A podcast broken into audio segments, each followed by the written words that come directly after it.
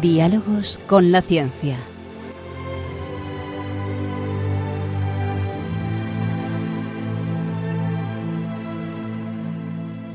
Dirigido por Javier Ángel Ramírez.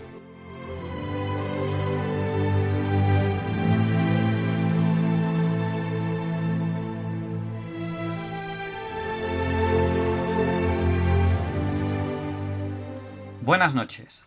Estamos en Diálogos con la Ciencia el programa para ti, que sabes que la verdad existe y la buscas. En Radio María, gracias a Dios, todos los viernes en sus dos primeras horas. Quédense con nosotros, no busquen en el dial, no encontrarán un programa más variado que este.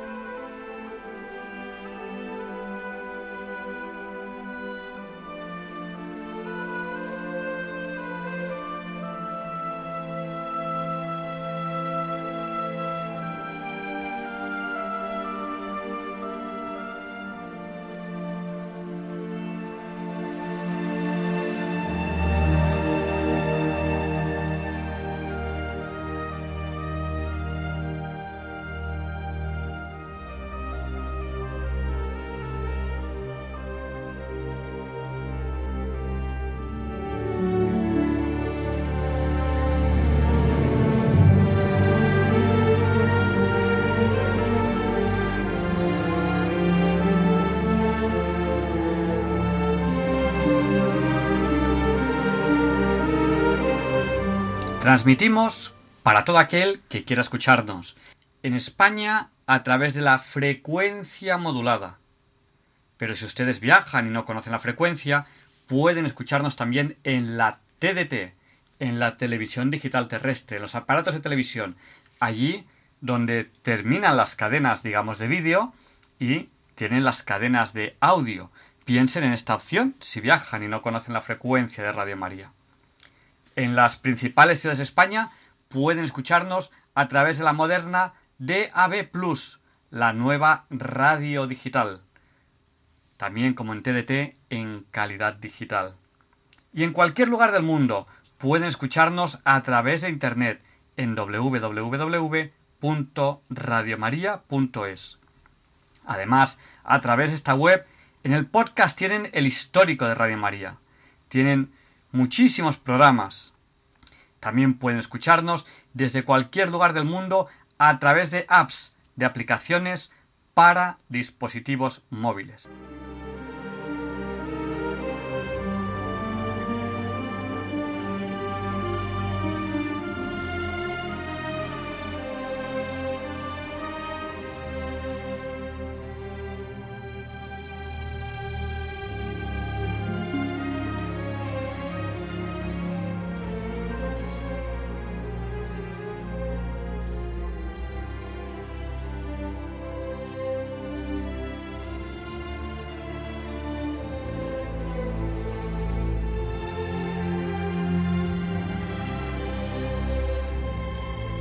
Ya saben que a lo largo del programa pueden contactar con nosotros.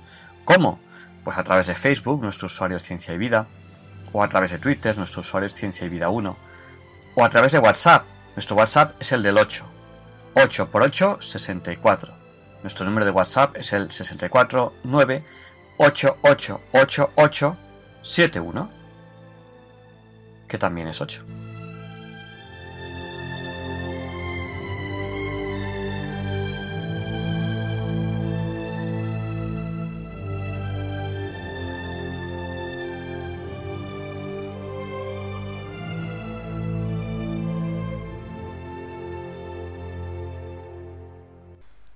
La verdad no es una idea o una ideología, no es algo abstracto como quieren hacernos creer los manipuladores, es algo real y concreto. Con este convencimiento claro empezamos este programa de esta noche. Luchamos contra la crisis de la razón, razón y verdad perseguidas a principios del siglo XXI por la mentira, el relativismo y las ideologías.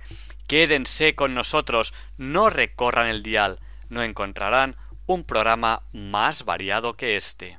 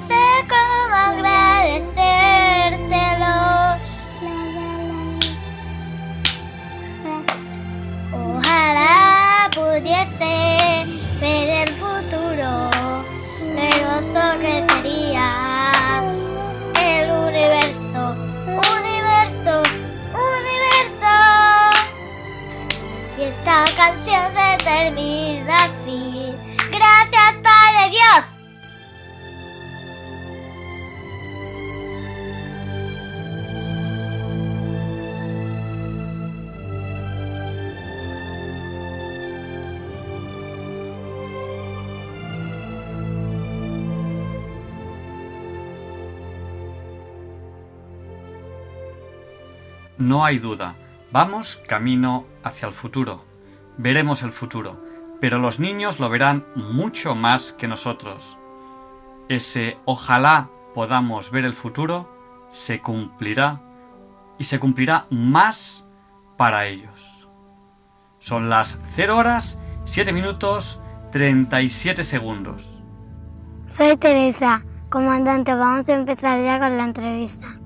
De acuerdo, Teresa, pues allá vamos.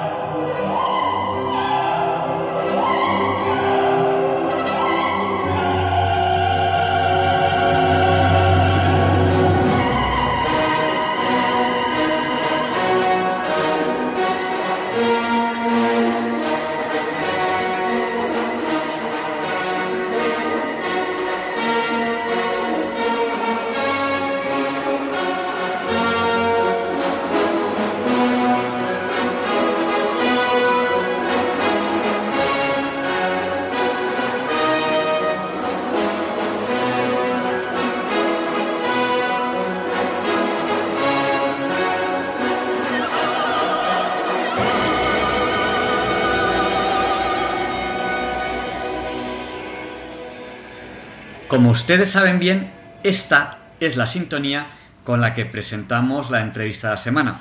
Y hoy tenemos aquí a una persona que en cuanto diga el nombre, todos ustedes dirán, bueno, ya sé quién es. Hoy tenemos a Alfonso Carrascosa. Él es doctor en Ciencias Biológicas por la Universidad Complutense de Madrid, es científico del CSIC, además participa en una sección de diálogos con la ciencia en Radio María, una, sección frecuente, frecuente que es católicos y científicos. Bueno, y después de más de 30 años de investigación sobre microbiología de alimentos, ámbito en el que ha recibido premios y publicado muchísimos artículos científicos, tiene patentes y libros. Se dedica en la actualidad a muchas cosas. Una de ellas es la historia de la ciencia española contemporánea. Eh, él trata de revisar y dar a conocer a la sociedad el papel jugado por laicos católicos en el desarrollo de la misma, de la historia de España. Es biógrafo de la Real Academia de Historia y recibió hace muy poco, en, en 2018, el premio Ciencia, Fe, Religión en Libertad, que además lo celebramos aquí en Diálogos con la Ciencia, lo comentamos, que está otorgado por la Fundación Nueva Evangelización. Eh, Alfonso Carrascosa, pues me comentaba que vive su fe católica junto con su esposa y demás familia en una comunidad neocatecumenal. Y bueno, hoy le quiero entrevistar porque justo acaba de publicar un libro que tiene mucho que ver con los temas que tratamos aquí en Diálogos con la Ciencia. Eh, buenas noches, Alfonso. Buenas noches, Javier Ángel. Buenas noches, queridísimos oyentes, que os echo mucho de menos, pero por circunstancias no puedo mantener el grado de complicidad que he mantenido hasta ahora. Llevamos trabajando Javier Ángel y yo, eh, y más gente, lógicamente, desde el año 2011, que fue cuando me dio la alternativa, cosa que le agradezco en público y me permitió meterme en vuestros hogares, en vuestros sueños, en vuestra vida, de alguna manera. Y hoy me da otra vez esta oportunidad que estoy muy contento de, volver a, estar con vosotros. Bueno, y he dicho que, eh, que, acabas de publicar un libro, cosa que, bueno, tampoco tendría por qué ser muy especial, pero en cuanto nos digas el título, todo el mundo entenderá por qué en Diálogos con la Ciencia hablamos de esto. Sí, pues eh, efectivamente, el libro se titula Iglesia Católica y Ciencia en la España del siglo XX. A mis, a mis más fieles oyentes ya les adelanto que si se hacen con un ejemplar, muchas de las páginas les van a recordar programas pasados, porque eh, habéis tenido el privilegio y yo el honor de compartir esta o parte de esta información a lo largo de todos estos años. Bueno, y Iglesia Católica y Ciencia. Eh, ¿Por, qué este título ahora? ¿En el siglo XX?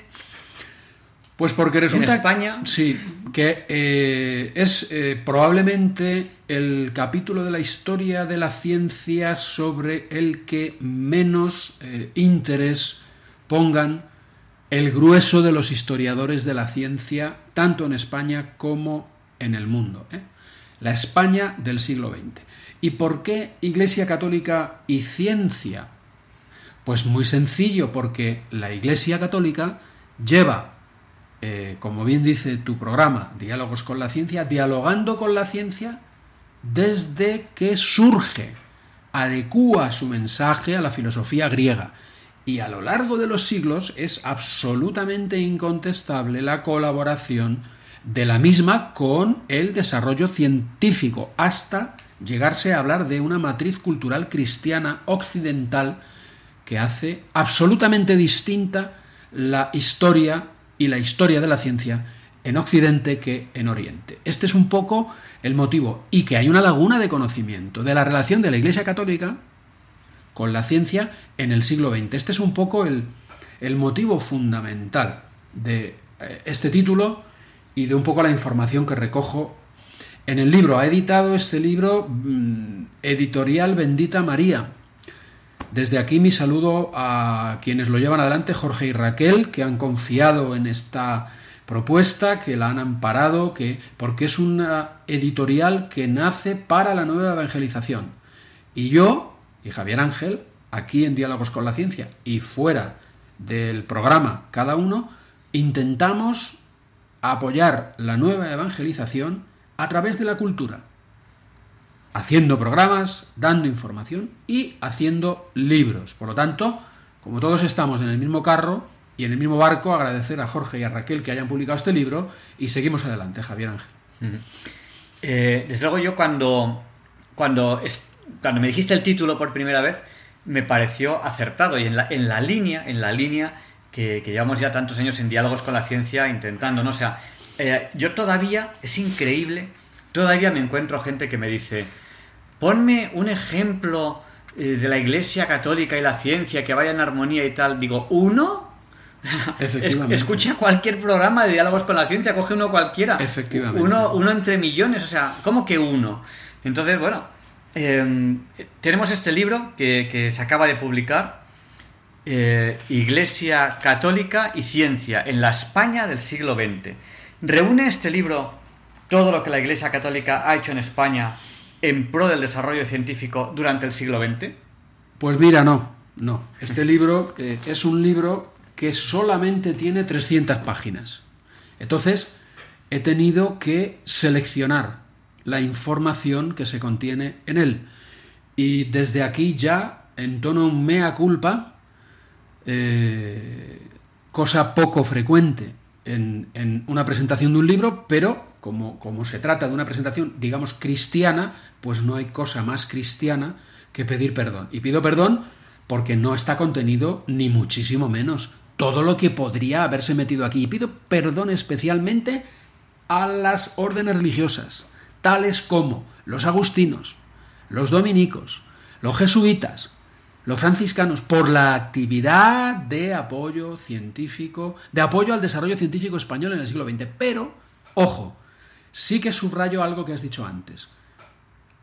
Es una recopilación bastante insólita y poco conocida de laicos católicos, que son eh, poco objeto de estudio, poco objeto de estudio, y ahora en el transcurso de la entrevista diré por qué, por qué se desconoce la actividad de los laicos católicos en pro del desarrollo científico. Y también quiero añadir que pido perdón a nuestra Santa Madre de la Iglesia porque no he dicho nada sobre las universidades católicas. Es decir, aquello que la Iglesia Católica en España ha promocionado como institución. ¿eh?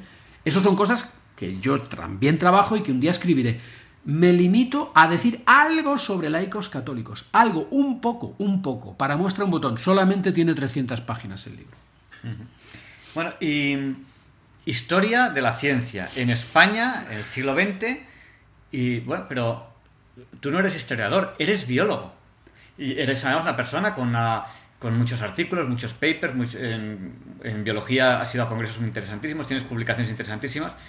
¿Por qué relación tienes con la, con la historia? Pues mira, eh, Javier Ángel, como se suele decir en estos casos, me alegro de que me hagas esta pregunta. ¿Por qué?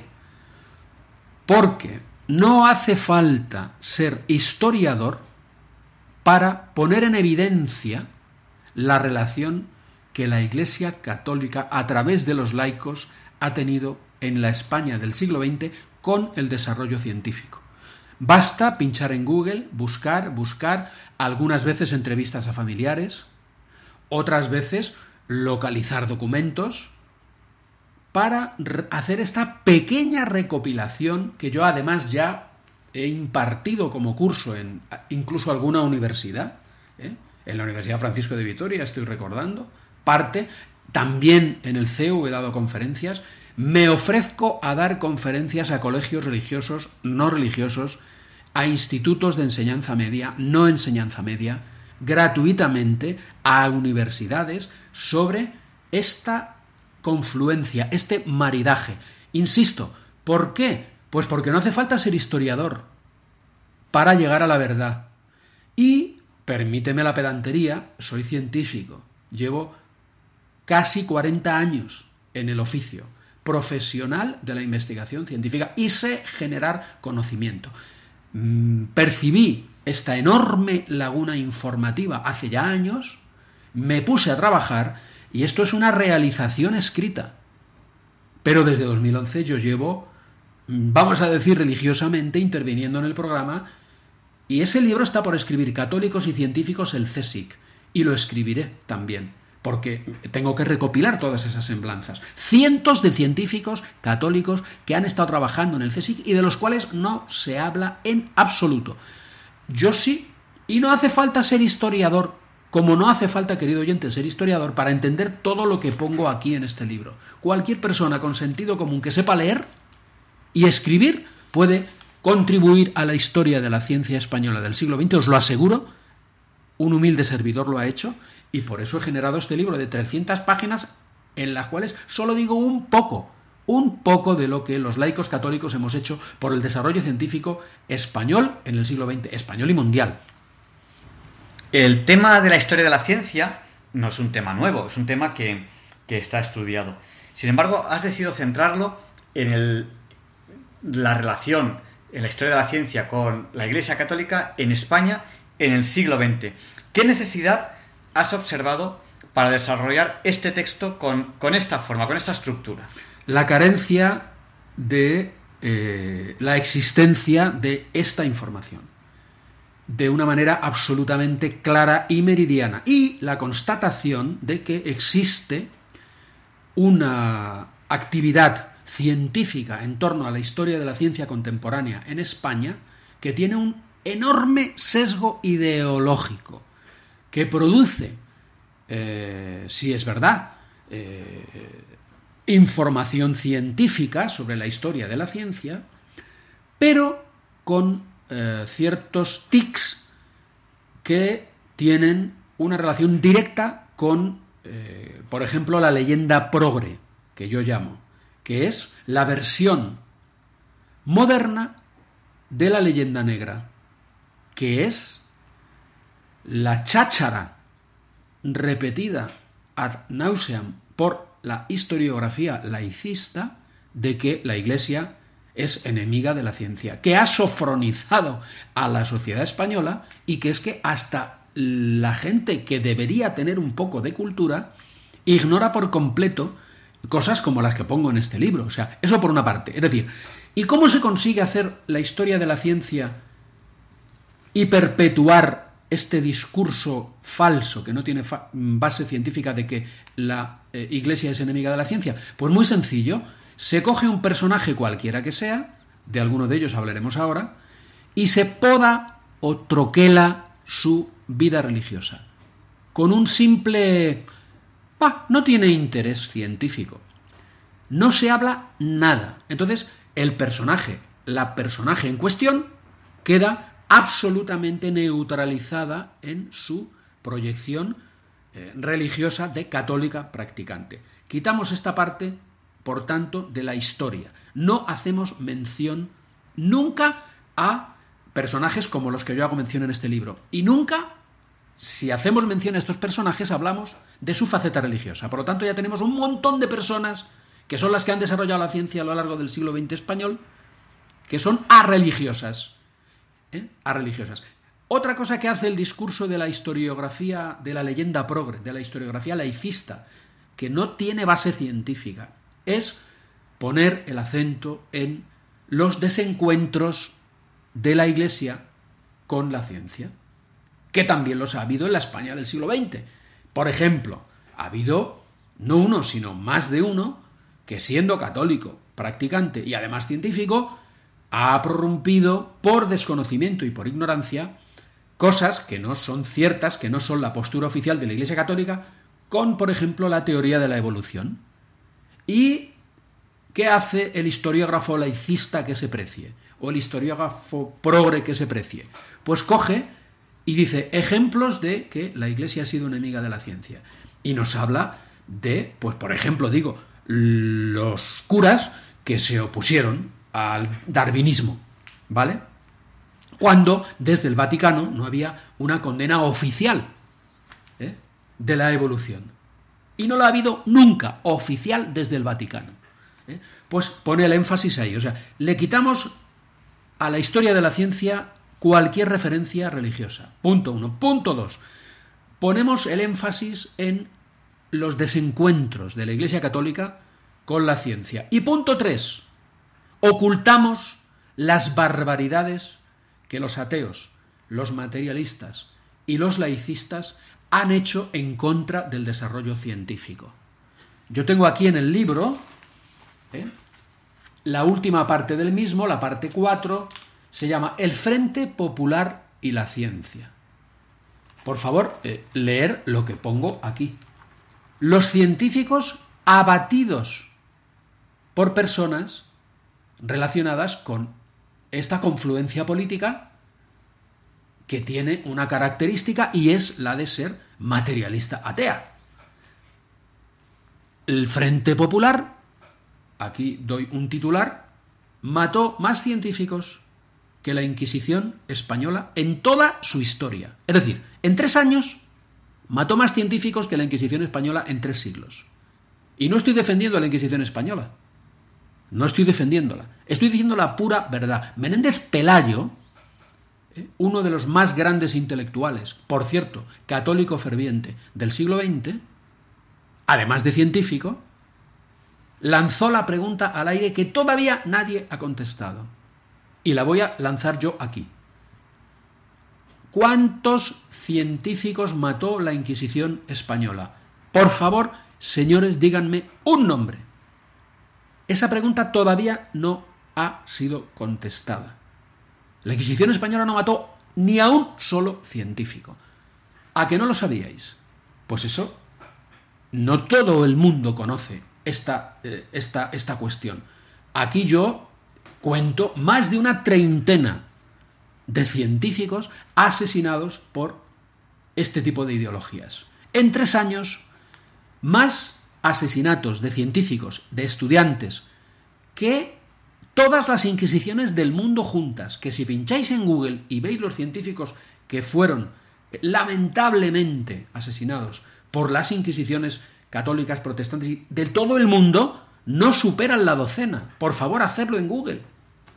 No super... Pues estos señores que van de que son la madre de la ciencia y el padre de la ciencia, los ancestros ideológicos, perdón, los ancestros ideológicos del materialismo actual, de la leyenda progre, toda esta gente, pues eso es lo que realmente cuando uno contrasta con la historia, se encuentra.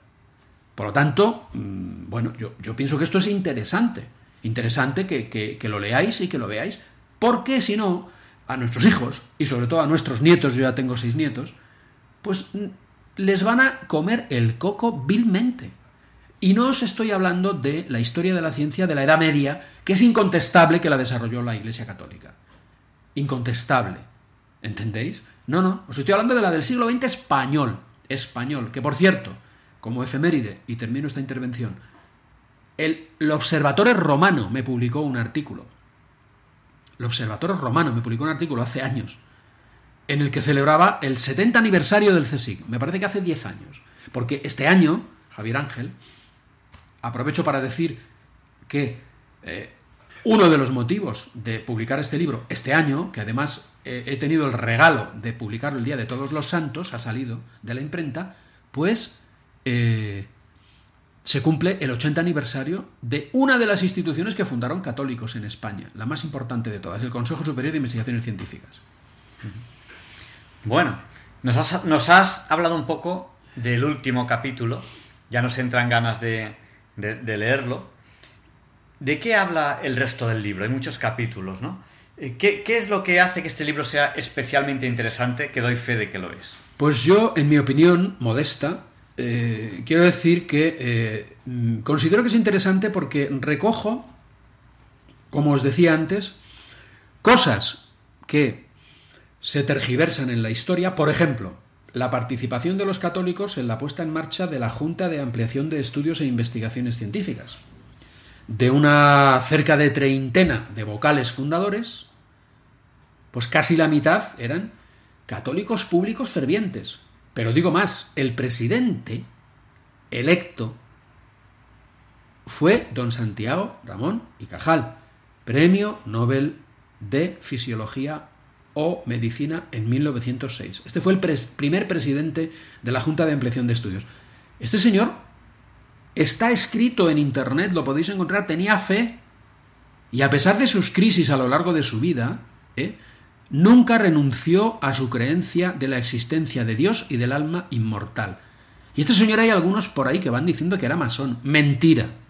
Y este señor se casó con una fervientísima católica, Silveria Fañanas, tuvo un montón de hijos y era absolutamente contrario al materialismo.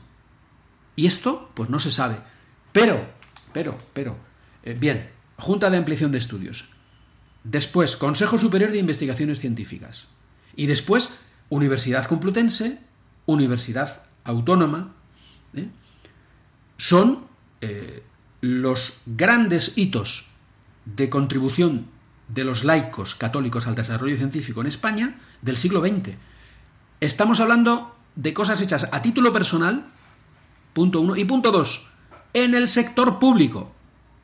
Ojo, que todavía si cabe tiene más mérito.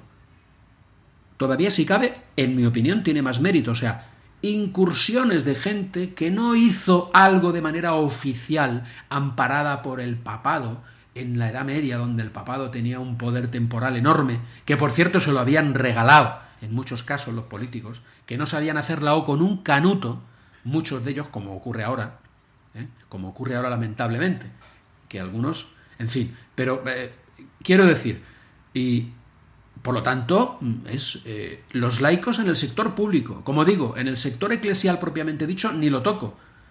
¿eh? Que me perdonen los que estén incluidos en ese sector eclesial.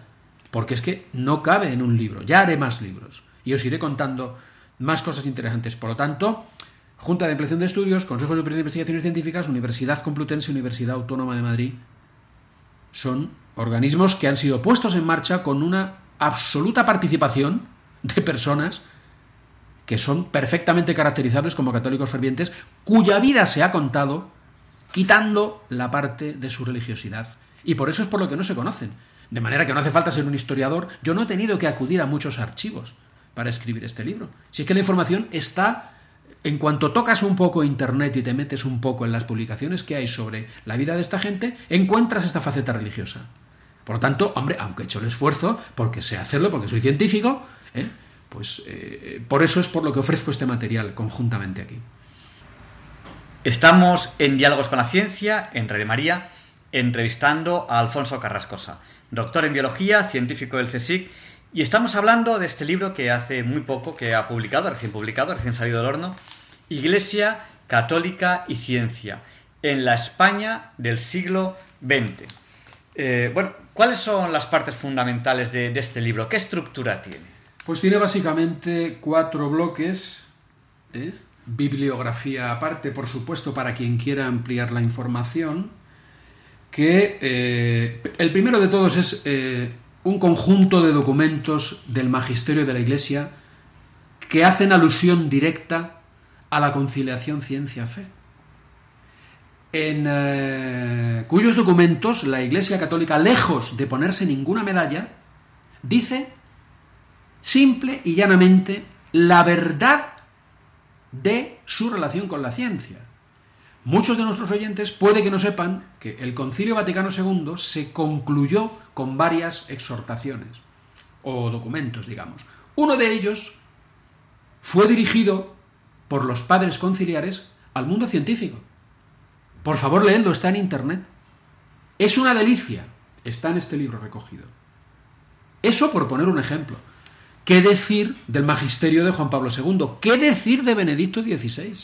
Si es que la gente que no tiene verdaderamente conocimiento les insulta y muchos de los que eh, profieren contra los papas eh, cualquier tipo de exabruptos de estos papas modernos que tenemos, pues su currículum vite, el de estos que se meten con ellos, pues es poco más que media cuartilla.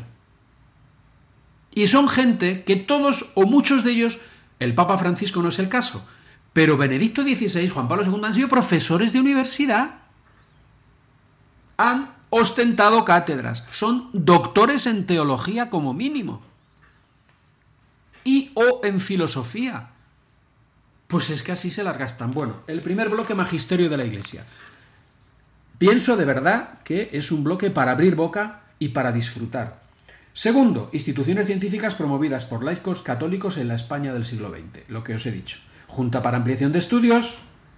Atención, residencia de señoritas. Atención, el Consejo Superior de Investigaciones Científicas. Atención, la revista Arbor. En este 2019 se cumplen los 75 años de edición ininterrumpida revista Arbor, fundada por católicos y dirigida por católicos en sus primeras décadas, revista de la cual yo he tenido el grandísimo honor de ser director, ¿vale? Después, las universidades católicas bloque 3, promovidas por laicos católicos en España durante el siglo XX. La Ciudad Universitaria de Madrid, la Universidad Autónoma de Madrid y la Universidad Autónoma de Bilbao. Universidades públicas. Tanto las juntas constructoras como los principales agentes, promotores, como los profesores que pusieron en marcha estas prestigiosísimas universidades, eran todos católicos practicantes. O sea, es que, es que, por favor, compraos el libro y leerlo. Y luego se admiten críticas. Y se admiten discusiones. ¿Entendéis? Pero es que esto hay que saberlo. Y finalmente, el bloque 4. El Frente Popular y la Ciencia, solamente por honrar su memoria. Voy a decir el nombre de algunos de los asesinados. Rufino Blanco Sánchez, pedagogo. Melchor Martínez Antuña, Julián Zarco, Abelino Rodríguez Alonso, Gonzalo Viñes Masip, Fidel Fuidio, paleontólogo donde los haya, Jorge Loring, inventor indiscutible, fabricante de aviones, Jorge Loring, Zacarías García Villada, José María Susaeta, los estudiantes del Alfonso Pérez en Asturias. Y luego, al final, en este bloque 4, la persecución a científicos en la comunidad autónoma catalana. O sea, y no he incluido, solo hago mención de una lista, que hay muchas en Internet, de intelectuales, ya no científicos o gente vinculada al ámbito académico universitario, sino intelectuales abatidos por el Frente Popular, por la ideología materialista en definitiva y atea. Solamente he hecho un listado, más de 40. Los intelectuales. Y una treintena larga los científicos. De estos 30 científicos, aproximadamente, el 80% son católicos. ¿Vale? Son asumibles o asimilables también a la persecución religiosa, pero que no digan que respetaban la ciencia. No, respetaban la ciencia que estuviera de acuerdo con sus ideas. Al más puro estilo estalinista. El científico es meritorio de respeto cuando es además afín a nuestras ideologías. Por favor, leeros el libro de María Dolores Gómez Molleda, titulado, en, publicado por la Universidad de Salamanca, titulado El socialismo y los intelectuales. O sea, que, que no me lo estoy inventando, que es información que está como oculta, soterrada, sobre la cual echan arena o ni siquiera la mencionan, porque hay un discurso que es el discurso laicista, el pensamiento único, la leyenda progre, que tiene un denominador común, anticatólico. Es anticatólico. ¿eh? Y si no es porque hay programas como este y gente como vosotros, se perdería, se perdería totalmente esta información. Así que yo os animo a compartir, comprando el libro, esta información, porque yo pienso que, que puede interesaros. Estos son los bloques del libro. Estamos en Diálogos con la Ciencia, en Red María, entrevistando a Alfonso Carrascosa. Nos ha hablado de eh, fundaciones en el siglo XX relacionadas con la ciencia, historia de la ciencia. Muy relacionados con Alfonso Carrascosa, el CSIC y la revista Arbor. Eh, ¿Cómo y cuándo surgen el CSIC y la revista Arbor? Pues mira, hace 80 y 75 años eh, respectivamente. Después del desastre de la guerra civil, hubo, durante la guerra civil ya, la Junta de Ampliación de Estudios pasa a formar parte del Instituto de España. Pero nada más terminar la guerra civil, ¿eh? un, por cierto, miembro de la Asociación Católica Nacional de Propagandistas, José Ibáñez Martín, ¿eh? asume la cartera del Ministerio de Educación, entonces se llamaba, me parece, Educación Nacional, noviembre del año 39, o sea, este mismo mes, hace 80 años. Este mismo mes que además se cumplen los 30 años de la caída del muro de Berlín. Que también podíamos hablar en otro programa de, esto, ¿eh? pero bueno, no, vamos a hablar, no me voy a desviar. Entonces, José Valle Martín es un hombre que es licenciado en Filosofía y Letras, y licenciado en Historia, que lamentablemente cuando está empezando el doctorado fallece su padre y se tiene que hacer cargo de la manutención de su numerosa familia. Y se presenta a las oposiciones de catedrático de universidad que gana con el número uno, sale hasta en los periódicos. ¿Vale? Pues este señor, en el transcurso de la guerra civil, toma contacto con otro señor, José María Alvareda Herrera, sacerdote del Opus Dei. Y entre los dos, entre los dos, este señor, José Ibáñez Martín, es político de la Confederación Española de Derechas Autónomas, de la CEDA, en la Segunda República. A por este señor y a por toda su familia, ¿eh? los progres de entonces, van a su casa. Ya se había ido, se evade del Madrid republicano, como muchísima gente que se exilió, muchos intelectuales se exiliaron desde el Madrid republicano. Ojo, mejor dicho, porque yo no tengo nada en contra de la República, desde el Madrid del Frente Popular. Preciso, desde el Madrid del Frente Popular. Porque iban a ser asesinados. Se, eh, albergó en la Embajada de Túnez y de allí salió en barco hacia Italia y luego volvió a España, a Burgos. Este señor, como digo, en conversaciones tenidas con José María Alvareda. José María Alvareda es un hombre que tiene licenciatura en químicas, este que acaba siendo cura del Opus Dei, y licenciatura en farmacia, que ha sido absolutamente pensionado, o sea, que es una eminencia por la Junta de Ampliación de Estudios en periodo preguerra, que es un científico incontestable al cual el mítico químico Enrique Moles, para nada asimilable a, a la Iglesia Católica, es un hombre que, que, no tenía esas ideas afines a nosotros, no, no es un católico practicante, pues reconociendo la valía de José María Alvareda le ofrece una asignatura de doctorado en la Universidad Complutense, antes de la guerra. Luego José María Alvareda le devolvió el favor, haciendo eh, posible la vuelta de Enrique Moles, después de la guerra, y eh, liberándole de la condena, porque se le hace un consejo de guerra a Enrique Moles, y se le libera de la condena de pena de muerte, se le conmuta, se le inhabilita para eh, dar clase, lamentable, por supuesto lamentable, que una eminencia de estas características, pero este señor vuelve a España, como muchísimos volvieron y se pone a trabajar en unos laboratorios. Bien, José María Alvareda y José Ibáñez Martín son secretario general y presidente fundador del CSIC, que además, que además se hacen acompañar de otras tres eminencias que ya habían sido científicos destacados durante la Segunda República, que son Juan Marcilla Razola, que sufre prisión en la Checa de fomento y es liberado milagrosamente, sería muy largo de contar, Miguel Asín Palacios, el mejor arabista, o uno de los mejores arabistas del siglo XX español, cura católico, ¿eh? y Antonio de Gregorio Rocasolano, cuyo laboratorio de químicas de la Universidad de Zaragoza fue visitado por el mismísimo Einstein cuando vino a España. Gente ya de una valía científica contrastada. Todos ellos católicos practicantes fervorosos. En el libro cuento y documento su fe. O sea, aquí lo decimos así rápido porque en el libro... O sea, el quinteto inicial del CSIC son todos católicos. Todos.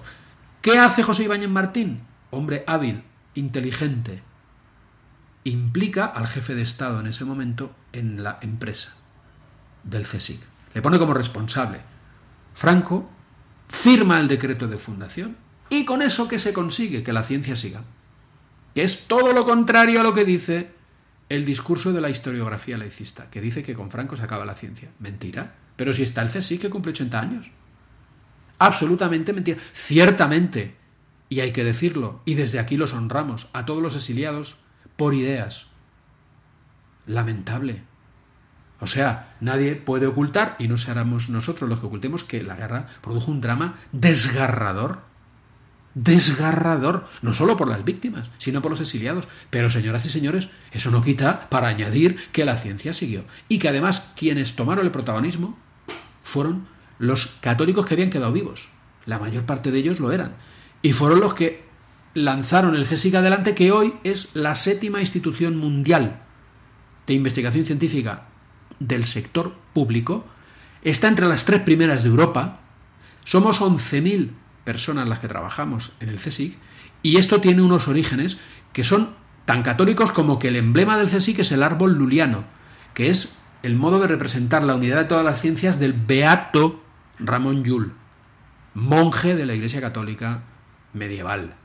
Y además tiene un patronazgo, el CSIC, que es a San Isidoro de León o de Sevilla, un, una eminencia del medievo español también, obispo y científico. ¿Eh? Y además hay una iglesia que se construye al poco de comenzar el CSIC a andar, que se llama la Iglesia del Espíritu Santo, que todavía se puede visitar.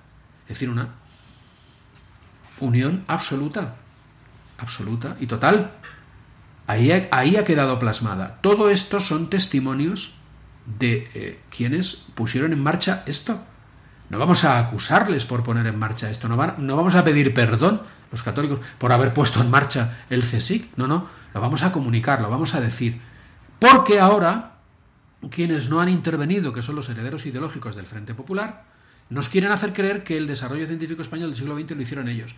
Y es falso, porque en la puesta en marcha del CSIC no tuvieron nada que ver, ni tampoco en la puesta en marcha del inmediato antecedente que es la Junta de Ampliación de Estudios e Investigaciones Científicas.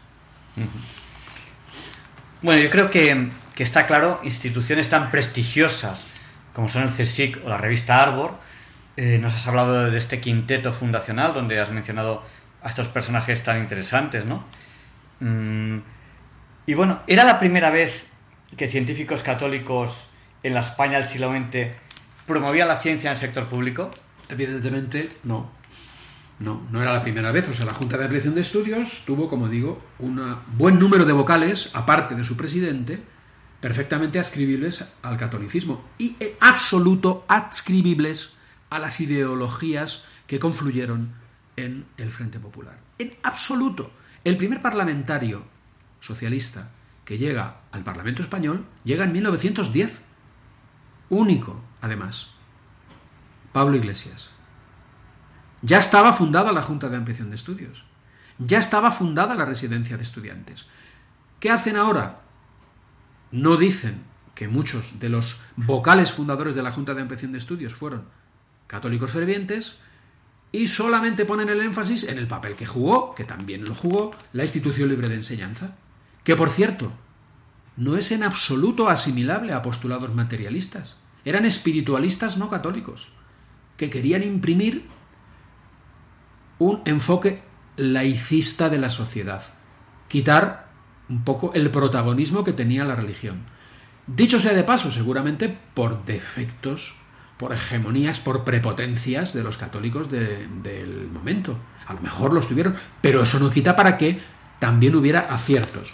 Voy a enunciar algunos de los nombres de intelectuales que os vais a quedar pasmaos que eran católicos, practicantes. Marcelino Menéndez Pelayo, Ramón Menéndez Pidal, Julián Rivera y Tarragó, el maestro de Miguel Asín Palacios, que fue vicepresidente fundador del CSIC. Leonardo Torres Quevedo. O sea, no hay ni una sola biografía de Leonardo Torres Quevedo que ponga interés en su profundísima religiosidad. El máximo ingeniero español de todos los tiempos. Pues este señor era un señor que era piadosísimo. Piadosísimo. José Marvá Mayer. Estos son algunos de los vocales. Victoriano Fernández Ascarza. Gente de una incontestable catolicidad. Allí estaban arrimando el hombro. Voy a añadir una cosa, porque es que hay tal confusión en el discurso historiográfico este laicista. La Junta de Ampliación de Estudios echa a andar en plena monarquía parlamentaria católica de Alfonso XIII. Alfonso XIII que no es precisamente el guardián de la ortodoxia católica, fue visitado por las logias masónicas que le pidieron que se fuese de España o que renunciase a declarar su monarquía como católica. Aquí, en este libro, Iglesia Católica y Ciencia en la España del siglo XX, que os estamos presentando de la editorial Bendita María, recojo un artículo en el cual Alfonso XIII contesta a los masones que le fueron a visitar. Con un no, porque soy católico. Este fue el monarca que fundó la Junta de Ampliación de Estudios. El proyecto científico de la Junta de Ampliación de Estudios lo hizo el creyente católico Santiago Ramón y Cajal. Otros que eran creyentes a su manera, pero espiritualistas, como Francisco Giner de los Ríos o José Castillejo, fueron quienes se encargaron de reforzar, de reforzar y sobre todo de que esta renovación hecha bajo la monarquía parlamentaria católica de Alfonso XIII fuese también determinante para la enseñanza. Pero el Instituto Escuela, que se funda como consecuencia de este impulso pedagógico, del cual no están en absoluto fuera los católicos, los grandes pedagogos católicos, uno de los cuales, por cierto, fue abatido por el Frente Popular, Rufino Blanco, pero podría deciros otros, Ezequiel Solana, o otros internacionales, María Montessori. El desarrollo pedagógico del siglo XX mundial no fue hecho solamente por ateos, ni por materialistas. Los de la institución libre de enseñanza no eran todos ateos o materialistas. Eran reconocedores del prestigio y el papel que había jugado la Iglesia Católica. En el decreto fundacional de la Junta de Ampliación de Estudios, que está en Internet, por favor leerlo, también en este libro, se hace mención a la tradición de la Iglesia Católica en la concesión de pensiones, en la difusión del saber por toda Europa a través de las órdenes religiosas. Es que estas cosas hay que leerlas, porque hay que darles argumentos a los jóvenes, a nuestros hijos, a nuestros nietos, para que vean hasta qué punto se está ocultando la verdad cuando no mintiendo de una forma interesada ideológicamente. Pues bien, esta es una de las instituciones en la cual están implicados laicos católicos, pero hay otras dos que nadie sabe que las pusieron en marcha laicos católicos. La Universidad Complutense de Madrid, en la Junta Constructora, primero, que presidió... En, la cual te doctoraste. Efectivamente, efectivamente. Eh, el, que presidió eh, Alfonso XIII. Alfonso XIII me parece que es con el motivo del 25 aniversario de su reinado, regala unos terrenos que son de la corona y dice, estos terrenos los dono para que se haga aquí una ciudad universitaria. Este monarca católico, ¿eh? probablemente con defectos, pero bueno, pero es que es así. Y así se confesó delante de las logias masónicas. Pues, eh, ¿quiénes se pusieron a trabajar en la Junta Constructora? Algunos de ellos, súper católicos. Florestán Aguilar, Rafael Folk y Andreu, Antonio Simón Enaza Valegui y José María Yanguas Mesía. Por favor, las vidas de todos ellos y la documentación que demuestra que eran católicos fervientes están en el libro. A que no lo sabíais. Pero dejadme que os diga que la Universidad Autónoma de Madrid pasó lo mismo. Y esta ya se funda durante el franquismo. José Luis Villar Palasí, Luis Sánchez Agesta y Gratiniano Nieto fueron quienes pusieron en marcha la Universidad Autónoma. Todos ellos catedráticos de universidad, de distintas ramas del saber, como los anteriores. Y no ocultaron en absoluto, ni hicieron alarde de su condición de católicos practicantes. Me parece que es Luis Sánchez Agesta, también de la Asociación Católica de Propagandistas. Quiero decir que, eh, por muy chocante que os parezca, pues es así. ¿Y qué decir de la residencia de señoritas? Pues que tres de sus protagonistas principales también eran mujeres muy piadosas, empezando por María de Maeztu, hermana de Ramiro de Maeztu, intelectual asesinado por el Frente Popular en Madrid. María de Maeztu es una mujer que dejó escrito lo que ella pensaba del desarrollo no solamente científico, sino de la humanidad y el papel que había jugado la Iglesia. Y está en Internet, está recogido aquí en el libro. La hermana del filósofo Ortega y Gasset, Rafaela Ortega y Gasset. María Goiri, esposa de Menéndez Pidal, misa diaria. Para no ser acusada de beata, porque es que en la época se las gastaban así, iba a misa a San Fermín de los Navarros a las 5 de la madrugada. O sea, tenían además que vivir su catolicidad en un continuo exilio interior. Pues bien, creo que En fin, en el caso de Arbor, director fundador, Fray José López Ortiz, sacerdote agustino.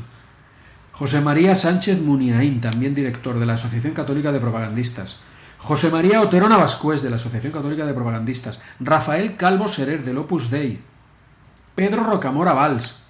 Todos directores intelectuales de primera magnitud, catedráticos de universidad, científicos, todos católicos. Una revista pública, Arbor. Ahí sigue, 75 años de edición ininterrumpida. Oye, la fundamos nosotros, los católicos. Tenemos que estar orgullosos, queridos oyentes de Diálogo con la Ciencia. A mí me parece que es para estar orgullosos. Y con motivo del 75 aniversario de Arbor y del 80 aniversario del Consejo Superior de Investigaciones Científicas, es que sale este libro.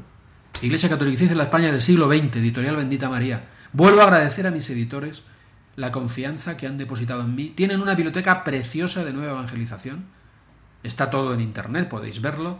Y os recomiendo que os bajéis libros porque son muy baratos y son todos, todos, todos de un contenido espiritual muy profundo y algunos incluso de contenido científico también.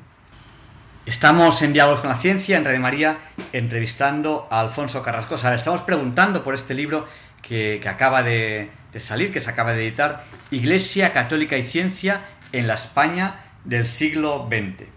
Bueno, eh, es curioso cómo mucha gente admite que en general todo lo que se hace fuera de la Iglesia es bueno para la ciencia y todo lo que hace la Iglesia es malo para, la ciencia. Esto, esto puede admitirse, bueno, yo, hemos hablado ya bastante a lo largo de la entrevista de hoy, pero ¿cómo podemos resumirlo? Esto puede admitirse. Yo creo que ya la última pregunta, te voy a pedir que hagas un resumen después de, todo lo que hemos hablado, porque ya sabes lo que pasa en la radio, pues que, hay gente que acaba de llegar y dice, qué, interesante, ¿de qué han hablado? Evidentemente no, no es admisible desde un punto de vista científico, estrictamente científico estoy hablando. O sea, no se sostiene el discurso laicista. No se sostiene la leyenda progre, versión de la leyenda negra actualizada a la española. No se sostiene científicamente. No es verdad que todo y solamente lo que hemos hecho los católicos ha sido en contra de la ciencia. Es mentira. Es mentira. Este libro da una parte de cuenta de ello. Insisto, me he dejado fuera lo que la Iglesia ha hecho como institución, todo el trabajo de las universidades católicas. Pero me he dejado fuera también lo que la Iglesia ha hecho como institución a través de las órdenes religiosas. Lo que han hecho los jesuitas en la España del siglo XX y en toda su historia por la promoción científica son varios tomos. Varios tomos darían para escribir. Podéis meteros en internet y encontrar, porque hay un porrón de información. Científicos de primera magnitud. Jesuitas. Científicos de primera magnitud. ¿Entiendes? Bueno, agustinos, etcétera. Todo eso no está incluido. Evidentemente no es de recibo. Y lo peor no es esto. Lo peor es porque, vamos a ver, yo, Javier Ángel, siempre te voy a decir un poco por qué yo estoy aquí. En parte, en parte. Aparte de que Dios me ha dado la vida, me ha permitido entrar en su iglesia, eh, conservar la fe. El libro lo he dedicado a mis padres, Luis e Inés, que estarán escuchándome en el cielo, porque fueron ellos los que me pasaron la fe y me insertaron en la iglesia y es un homenaje a ellos. Entonces, eh, quiero decir que mm, no es verdad, queridos oyentes, no os lo creáis. ¿Y por qué estoy yo aquí? Pues porque de una forma fortuita, en la década de los 90, deambulando por unos grandes almacenes de Madrid, cogí de una librería que había dentro de los grandes almacenes un libro aparentemente inofensivo que escribía un señor que yo no conocía y que se titulaba Leyendas Negras de la Iglesia. El señor se llama Vittorio Messori, un periodista convertido desde el comunismo al catolicismo. Cuando yo leí ese libro, está gratuito en internet en PDF, primero el prólogo es espectacular. El prólogo inspirador de mucha parte del trabajo divulgativo que yo hago, dentro del cual se inserta este libro Iglesia Católica y Ciencia en la España del siglo XX.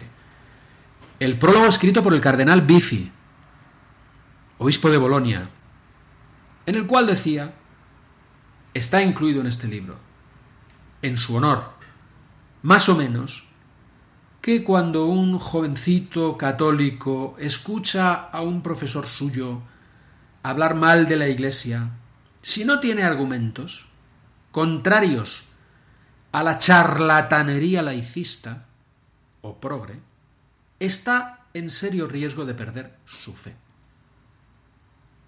Estos son argumentos para que vosotros, padres o jóvenes, hagáis frente a la oleada persecutoria del laicismo contra la Iglesia, que no ha hecho más que empezar. Yo no quiero ser apocalíptico, no estamos eh, vertiendo sangre. Aquí en España ¿eh?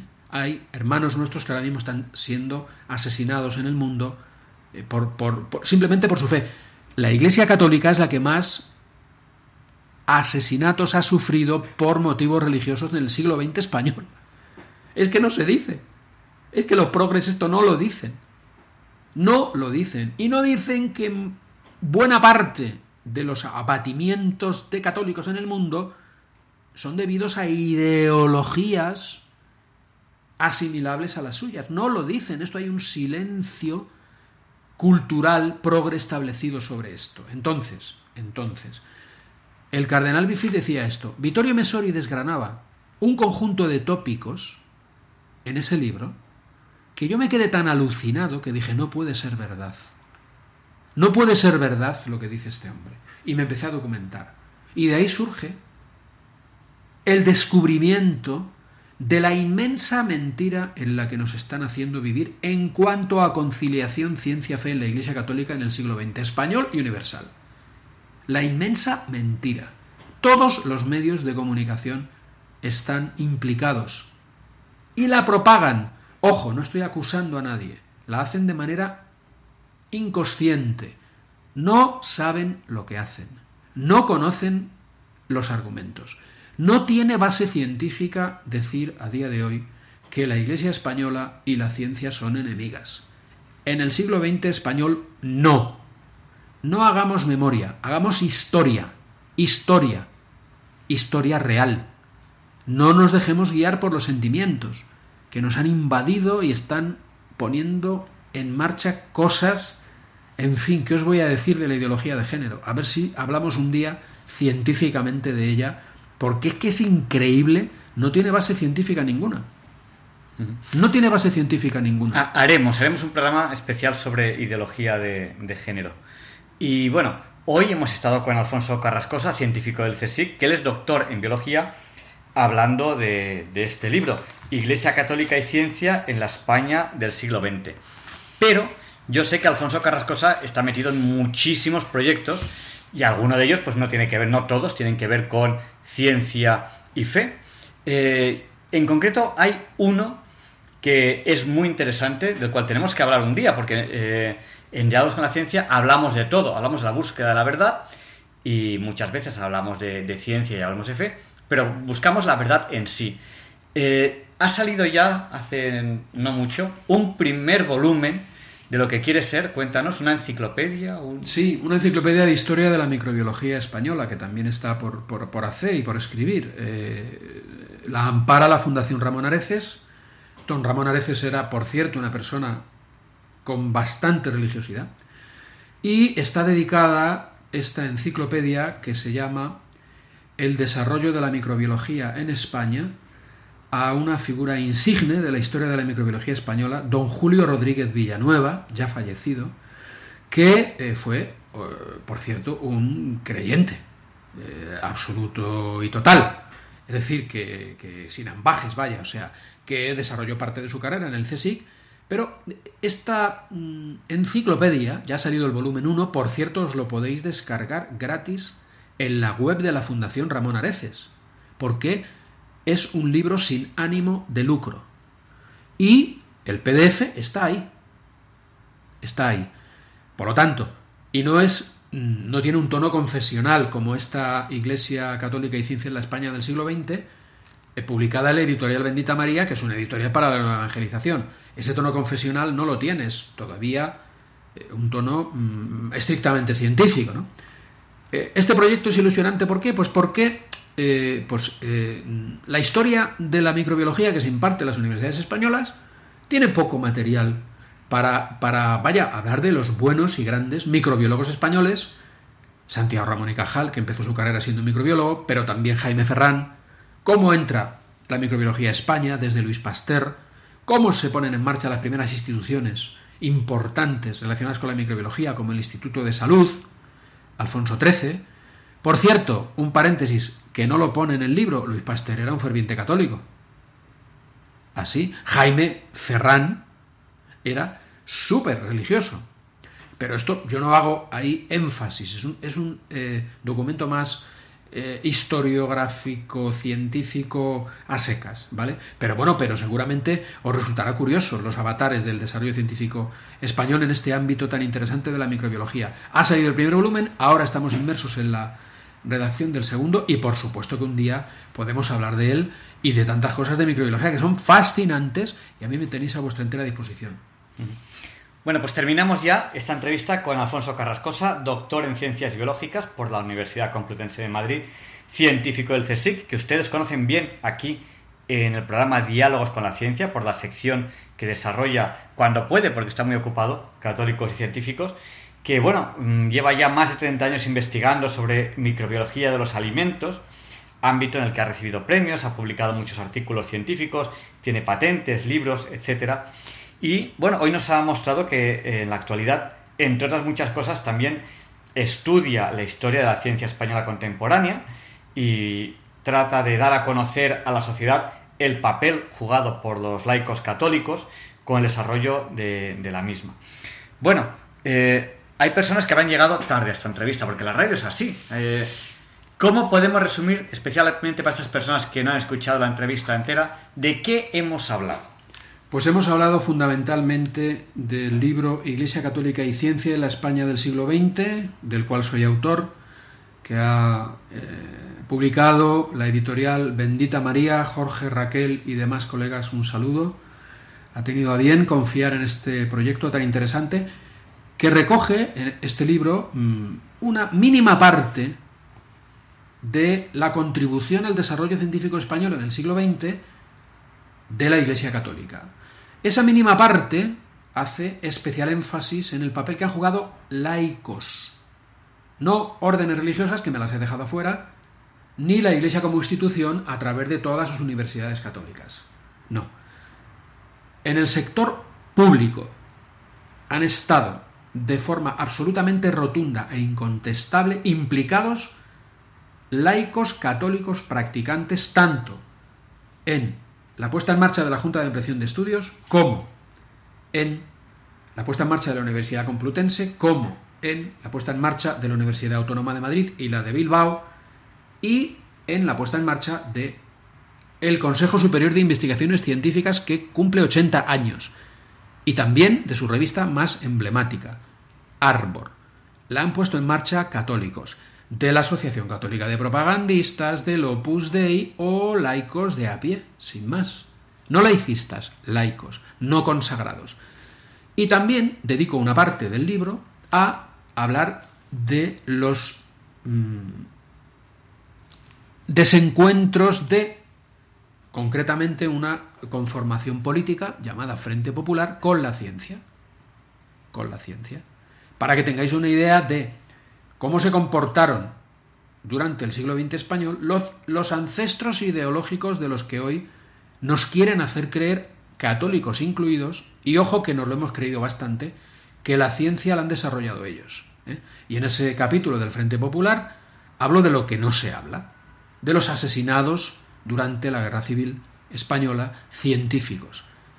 Muchísimos más que los que se llevó por delante algo que está ya inmerso y metido en la mente de la sociedad española, la Inquisición española, que no mató a un solo científico en tres siglos de existencia.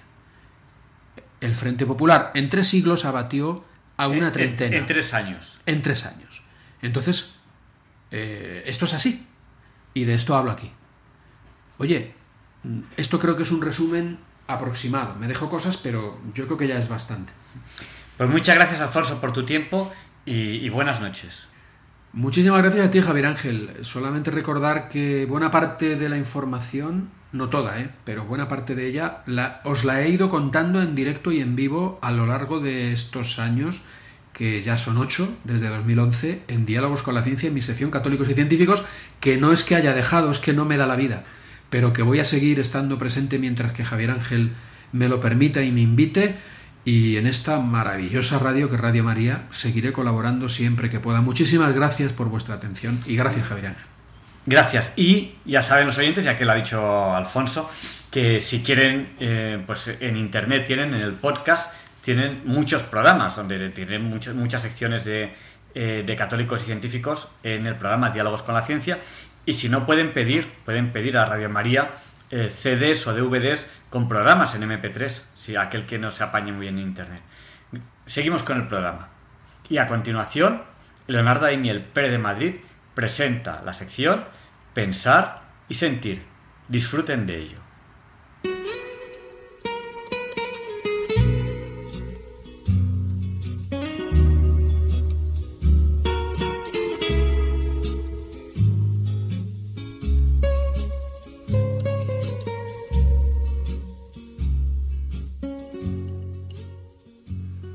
Buenas noches, queridos oyentes de Radio María. Soy Leonardo Daimiel y celebro estar de nuevo con ustedes. El texto que les voy a leer hoy para pensar y sentir forma parte del libro de la sabiduría, uno de los más recientes libros del Antiguo Testamento. En las Biblias católicas está catalogado entre los llamados libros sapienciales, junto con el Cantar de los Cantares y el Eclesiástico, entre otros. El libro de la sabiduría fue escrito en griego, muy probablemente a mediados del siglo I Cristo. El nombre de su autor no ha pasado a la posteridad, pero se sabe que fue un judío que se estableció en Alejandría tras la diáspora. Este libro se llama también De la sabiduría de Salomón porque expone parte de una amplia oración como si la implorara este rey de Israel, al que en la tradición bíblica se le considera el rey justo y sabio por excelencia. Según especialistas en estos temas, en el libro de la sabiduría se puede percibir, presentada de manera nueva y original, la expresión del judaísmo vivaz y abierto de la diáspora hebrea en el mundo helénico, que coincide con la auténtica tradición sapiencial de Israel, representada por el más célebre de sus sabios. Desde hace unos años asistimos a una exaltación de la naturaleza cuyo objetivo es defenderla de los peligros que la acechan en el mundo actual para preservarla hacia el futuro y se celebran de vez en cuando cumbres mundiales sobre el clima, la próxima de las cuales empezará en Madrid dentro de 10 días, con el aparatoso nombre de Conferencia de las Partes de la Convención Marco de Naciones Unidas para el Cambio Climático, en la cual está prevista la participación de más de 20.000 personas procedentes de 190 países. La defensa de la naturaleza es incuestionable y nos concierne a todos.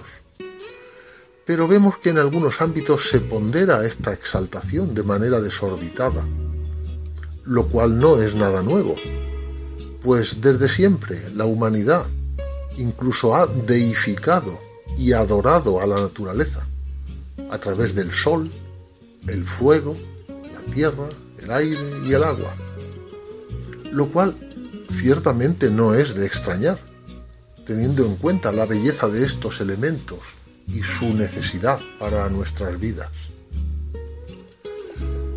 En los nueve primeros versículos de su capítulo 13, el libro de la sabiduría se refiere a ello y pone de manifiesto la incongruencia de su exaltación frente a la negación o el olvido de su creador. Dice así,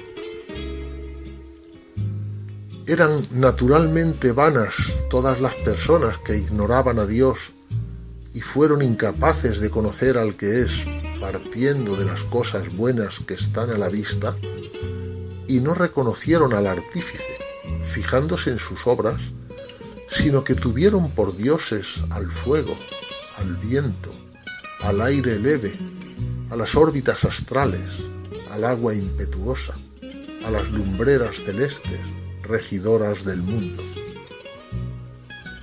Si, fascinados por su hermosura, los creyeron dioses, sepan cuánto los aventaja su dueño, pues los creó el autor de la belleza. Y si les asombró su poder y actividad, calculen cuánto más poderoso es quien los hizo, pues por la magnitud y belleza de las criaturas, por analogía se descubre a quien les dio el ser. Con todo, a estos poco se les puede echar en cara, pues tal vez andan extraviados, buscando a Dios y queriéndolo encontrar. En efecto dan vueltas a sus obras, las exploran, y su apariencia les subyuga, porque es bello lo que ven. Pero ni siquiera estos son perdonables, porque si lograron saber tanto que fueron capaces de averiguar el principio del cosmos, ¿cómo no encontraron antes a su dueño?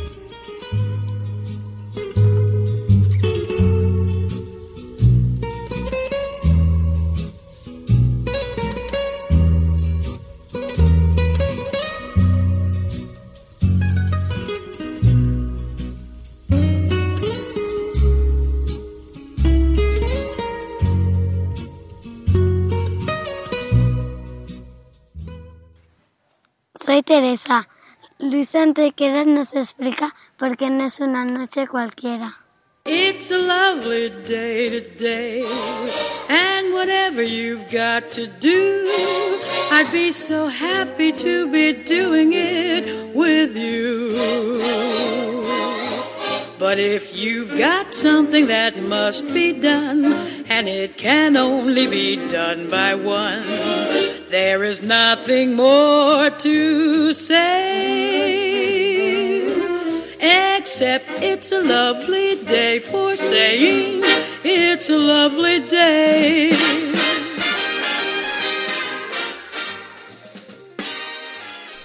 No, Javier Ángel, no, dilectos compañeros de Diálogos con la Ciencia, no, queridísimos oyentes de Radio María.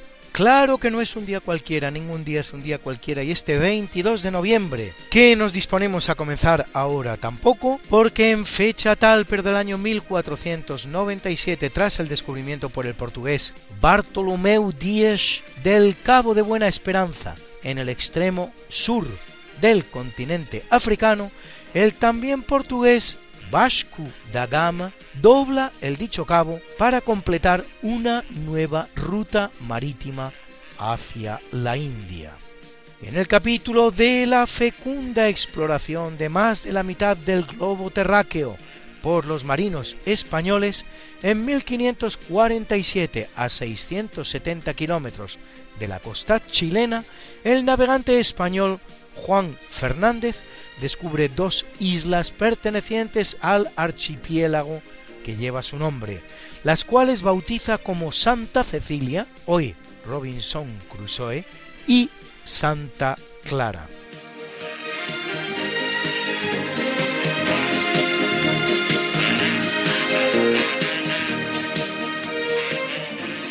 Y en 1822 el Congreso de Verona, suerte de órgano supranacional, creado tras la derrota de Napoleón para supervisar los procesos de restauración en los distintos países de Europa, decide el envío a España de los 100.000 hijos de San Luis, que van a poner fin al llamado trienio liberal.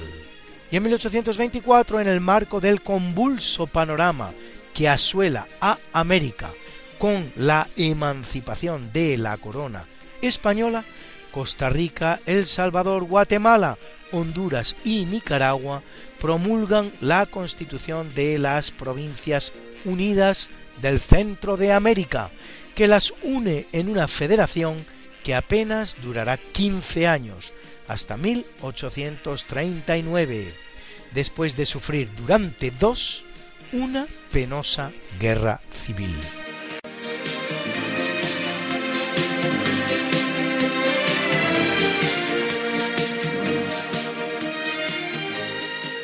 1918, en el marco de la Primera Guerra Mundial y en aplicación del Tratado de Brest-Litovsk, el nuevo gobierno comunista de Rusia, salido de la triunfante revolución de 1917, firma el armisticio con Alemania para concentrarse en la implantación interior de una sociedad comunista, con el resultado de pena y pobreza de todos conocido durante más de 70 años.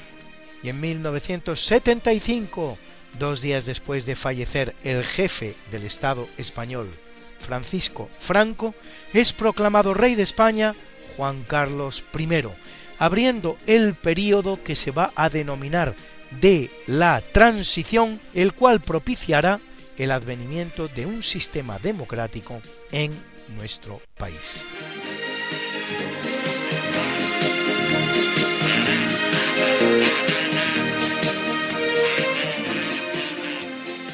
Y en 1977 el avión anglo-francés supersónico Concorde, Concorde en inglés, despega de París con 140 pasajeros a bordo y llega a Nueva York en 3 horas 38 minutos, inaugurando así el servicio de línea supersónica regular entre París y Nueva York.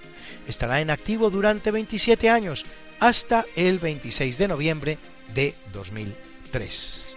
Y en 1990, Margaret Thatcher anuncia su dimisión como primera ministra británica, cargo que viene desempeñando desde 1979 11 años.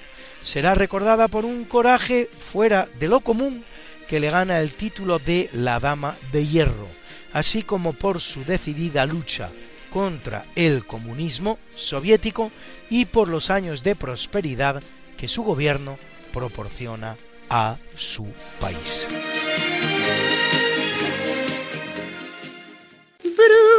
Bruna, Bruna, nació María y está en la cuna, nació de día, tendrá fortuna. Bordará la madre su vestido largo y entrará a la fiesta con un traje blanco. Y será la reina cuando María cumpla 15 años te llamaremos Negra María, Negra María que abriste los ojos en carnaval. En el capítulo del natalicio en 1603, hija del rey Enrique IV de Francia y de María de Médicis, nace Isabel de Borbón, esposa de Felipe IV de España y en cuanto tal, reina de España y Portugal, entre otros muchos títulos y en 1643 el francés René Robert Cavelier de la Salle, que explora los territorios norteamericanos entre el río San Lorenzo y el delta del Mississippi. En 1808 el británico Thomas Cook, considerado el fundador de la primera agencia de viajes, Thomas Cook and Son, creador de los llamados vouchers o cupones de pago que todavía son utilizados para el pago de hoteles cuando uno en realidad no ha pagado al hotel, sino a la agencia. Y en 1869 el francés André Gide, Nobel de Literatura 1947, autor de El Inmoralista y de Los Monederos Falsos.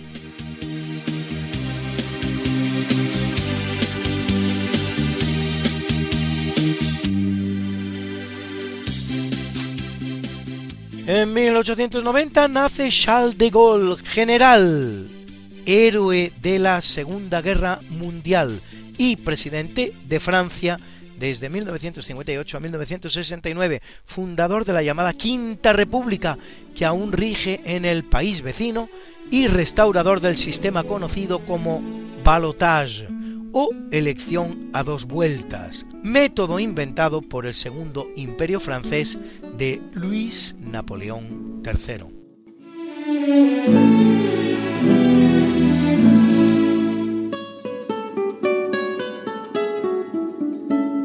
En 1897, Paul Oswald Annert, astrónomo alemán que publica el Kalender für Sternenfreunde, un calendario con los eventos astronómicos a ocurrir entre 1948 y 1988.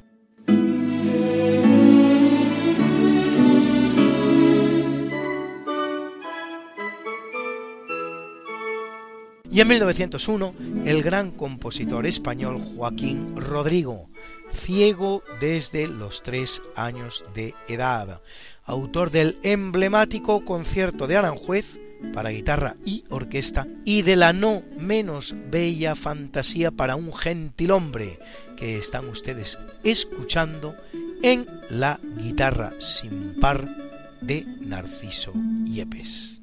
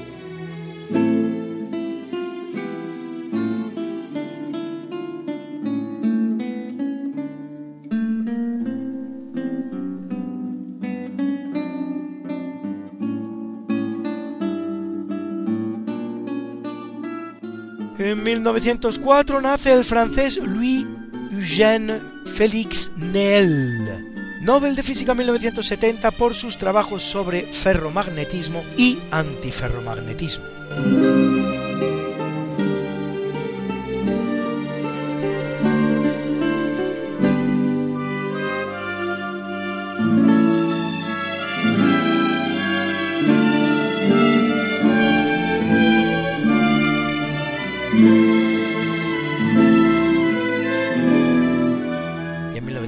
El británico Andrew Fielding Huxley. Nobel de Medicina 1963 por sus trabajos sobre los impulsos eléctricos coordinados por el sistema nervioso central.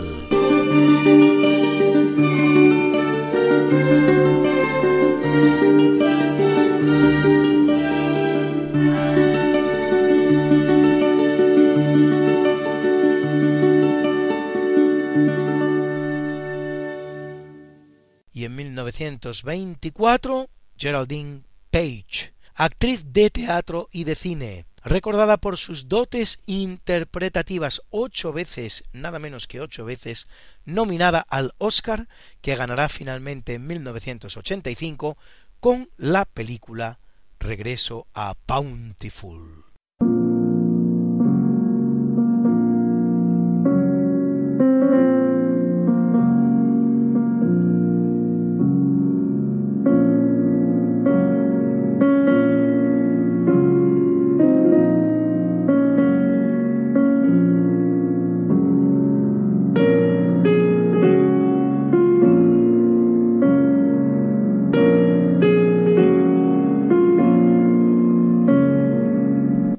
Capítulo del obituario muere en 1617 el sultán otomano Ahmed I. Primero que, contrariamente a lo que era tradición entre los turcos, no asesina a sus hermanos al acceder al trono, constructor también de la mezquita azul. Y en 1718, en combate y en alta mar, el pirata inglés Barba Negra, que implanta durante dos años un régimen de terror en el Caribe y la costa atlántica de América del Norte. En 1900, Arthur Seymour Sullivan, compositor británico, autor de 23 óperas y 14 operetas, así como de numerosos himnos, entre los cuales este bonito Onward Christian Soldiers, soldados cristianos de vanguardia, que va a trasladar a ustedes, sin necesidad de coger ni un avión, ni un catamarán o una barquita del retiro, al ambiente cordial de las iglesias británicas.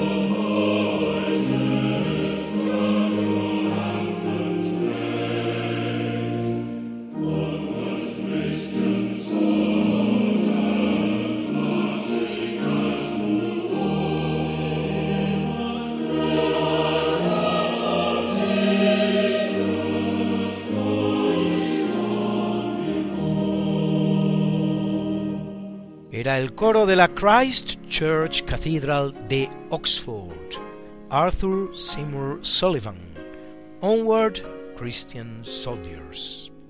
Y en 1902 muere Alfred Krupp, industrial alemán que consolida y amplía la fábrica de aceros fundada por su abuelo Friedrich recordado por el compromiso social con sus trabajadores, para los que crea el asentamiento de Altenhof, cerca de Essen, elegantes viviendas en las que los mismos vivían de manera gratuita, y autor además de la Vía Krupp, un serpenteante camino sobre la bellísima costa de la isla de Capri en Italia.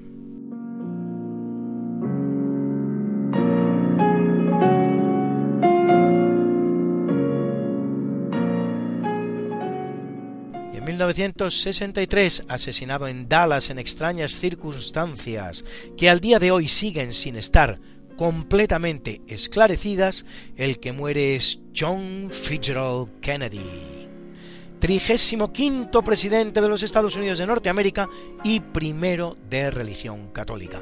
Y el mismo día, Aldous Leonard Huxley, escritor inglés, autor de la celebérrima novela Un Mundo Feliz. En 1993, Anthony Borges, escritor y compositor británico, autor de la novela Clockwork Orange, en la que se inspira el famoso filme La Naranja Mecánica de Stanley Kubrick. En 2010, Frank John Fenner, médico australiano que supervisa la campaña para la erradicación de la viruela, más recordado, sin embargo, por la introducción del virus de la mixomatosis para controlar la plaga de conejos que asolaba su país, virus que se extenderá después por toda la cabaña conejera del mundo, con indeseados resultados.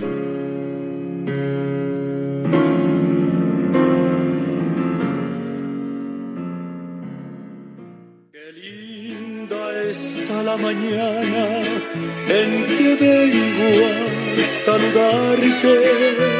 Venimos todos con gusto y placer a felicitarte.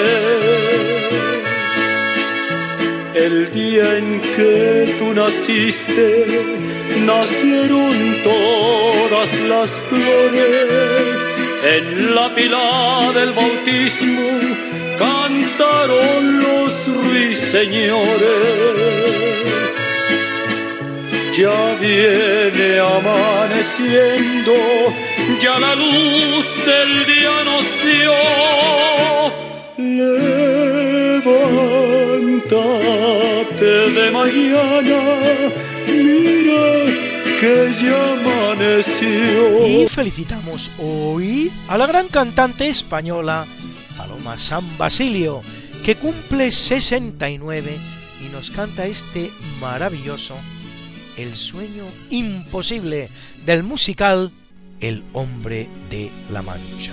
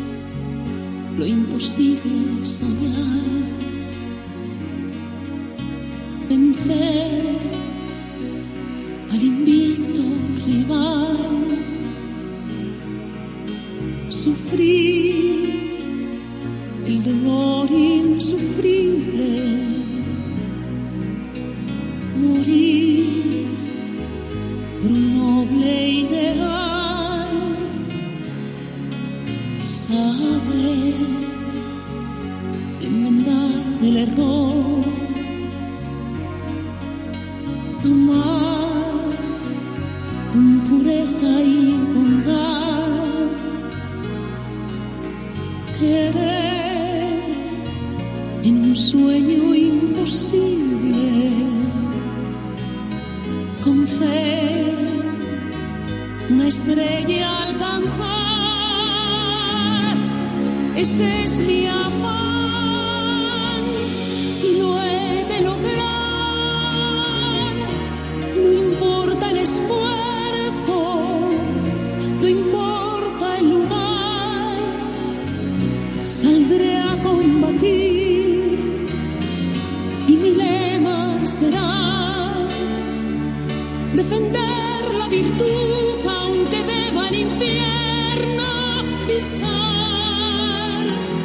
y a la gran tenista estadounidense Billie Jane King, ganadora de 12 Grand Slams, todos ellos sobre hierba, menos un Roland Garros sobre tierra batida, la cual cumple 76, y a las guapas actrices estadounidenses Jamie Lee Curtis, protagonista de películas como El sastre de Panamá o Un pez llamado Wanda, que cumple 61, y Scarlett Johansson, a la que han visto ustedes en filmes como Lost in Translation, perdida en la traducción, o Match Point, que cumple 35.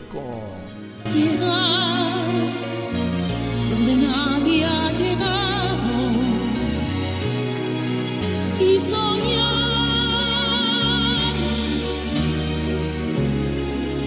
imposible. Soñar.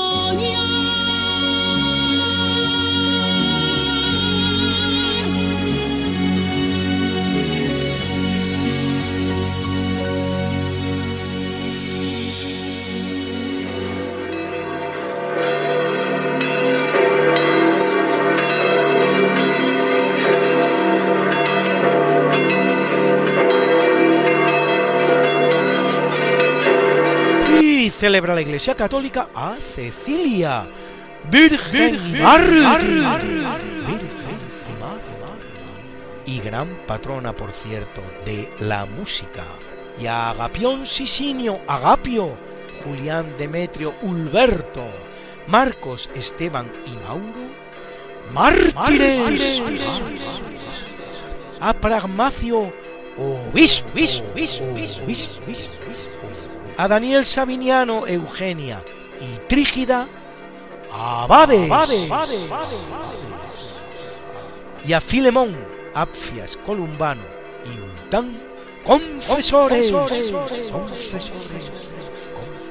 Hoy celebra Andalucía el Día del Gitano Andaluz, a 22 días del mes de noviembre de este año, 1462, llegaron a la ciudad de Jaén dos condes de la pequeña Egipto, que se llamaban el uno Don Tomás y el otro Don Martín, con hasta 100 personas entre hombres, mujeres y niños, sus naturales y vasallos.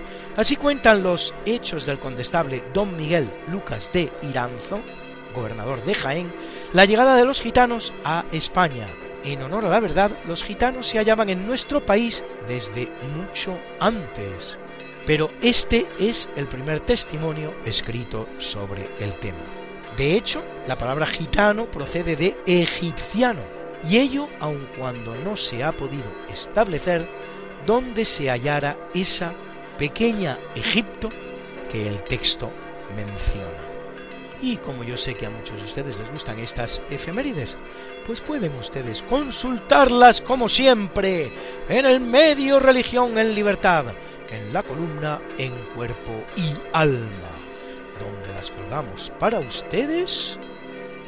Cada semana, semana, semana, something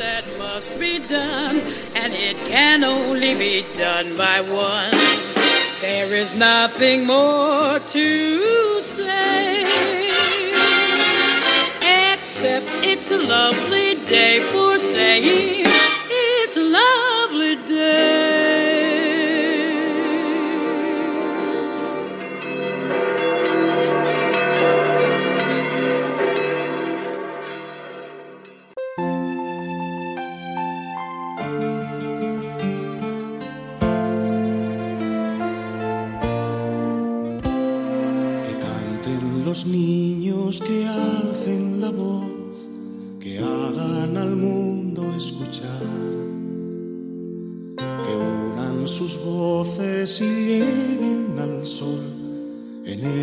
Ellos está la verdad.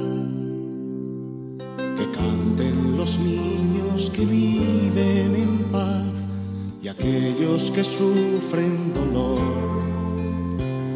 Que canten por esos que no cantarán, porque han apagado su voz.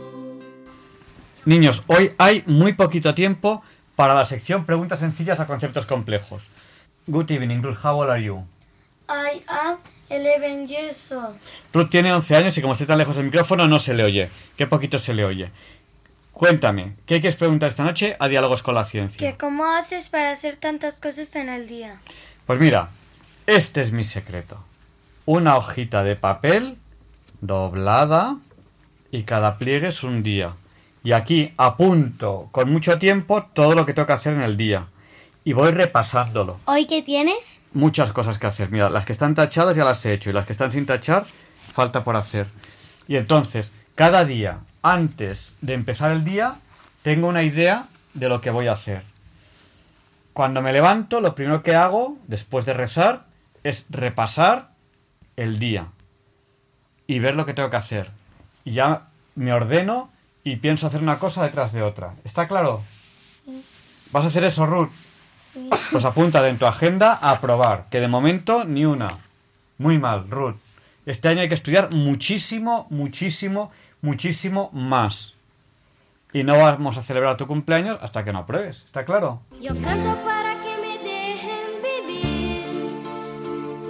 Yo canto para que sonría mamá. Yo canto porque sé el cielo azul. Good evening, Teresa. How old are you? I am nine years old y voy a cumplir 10 años. Teresa tiene 9 años. ¿Cuándo vas a cumplir 10? El 25 de diciembre, fum, fum, fum. El día de Navidad. Teresa cumple igual que el niño Jesús el día de Navidad. Ruth, ¿tú cuándo cumples? El 15 de diciembre. El 15 de diciembre. Pues a ver cómo te organizas para quedar con tus profesores, para haber recuperado todo lo que has suspendido antes del día 15. Si no, este año no cumples años. ¿Y te quedas con cuántos años? ¿Te quedas con 11? Pues te quedarás con 11 años porque no cumplirás años. Bueno, Teresa, ¿qué quieres preguntar esta noche a Diálogos con la Ciencia? ¿Quién fue el primero que se le ocurrió leer? Leer. Pues fue un amigo del, que, del primero que se le ocurrió escribir, ¿no?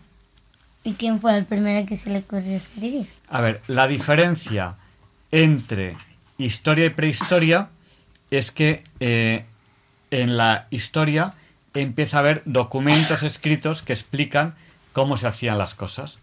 Los primeros documentos escritos son muy sencillos y sobre tablillas, ¿no? A mí me contaban cuando yo era más pequeño, cuando estudiaba como vosotros, que las primeras culturas eran los somerios, los neosomerios, toda esa gente que escribía sobre tablillas de arcilla. ¿Vale? Eh, pasó mucho tiempo antes de que llegase a escribirse Pero se- y los números se escribían con números romanos, ¿no? con palitos. Primero, los somerios y neosomerios escribían con palitos, los números eran palitos. Entonces Vale. el uno es un palo, el El dos un- dos palos. Sí. Y Di- 100 tenían que escribir 100 palos. No sé, tendrían una nomenclatura para decir 100. Dime, dime, Marta. Es que los romanos eh, utilizaban em, par- los números romanos, por ejemplo. Que son, que son letras. Sí, por ejemplo, el 100 es una C, una M es un 1000, un palo es un 1. Una D es 500. Bueno. Una L, 50. Pues esas son las primeras culturas escritas, ¿no? Lo que ocurre que eh, son anotaciones muy básicas hasta llegar a la transmisión de la, de la cultura, la transmisión de la cultura por escrito, ¿no? Antiguamente la cultura se transmitía eh, verbalmente y luego eh, se ha avanzado mucho cuando la, la cultura se transmite por escrito, ¿vale? Incluso lo que vosotros estáis leyendo que son novelas. ¿A quién le gusta leer novelas? Mm, ¿Qué son novelas? Novelas son eh, como cuentos escritos. Como, a- como Historias. el Principito. Como el Principito. ¿A quién Y le la gusta? Sirenita. Y la Sirenita. ¿A quién le gusta? A mí.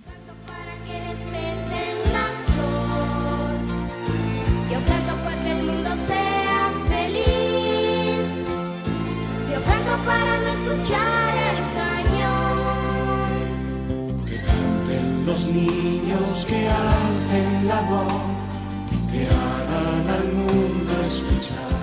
Good evening, Marta. How old are you? I am eight years old. Marta tiene 8 años. ¿Qué quieres preguntar esta noche a Diálogos con la Ciencia? ¿Que quién inventó el móvil?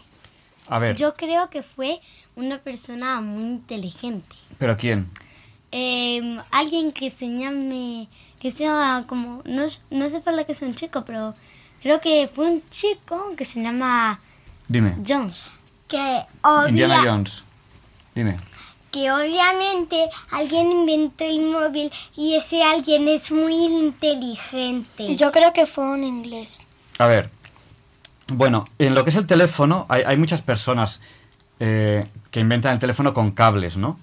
Eh, pues de- desde la, desde la telegrafía tipo Morse, eh, que tiene que ver mucho con Marconi, a- ale- luego ya el teléfono por voz de Alexander Graham Bell eh, o Antonio Merucci. Eh, bueno, pues son muchos los que los que llegan ¿Hay a- alguna chica? a desarrollar el móvil.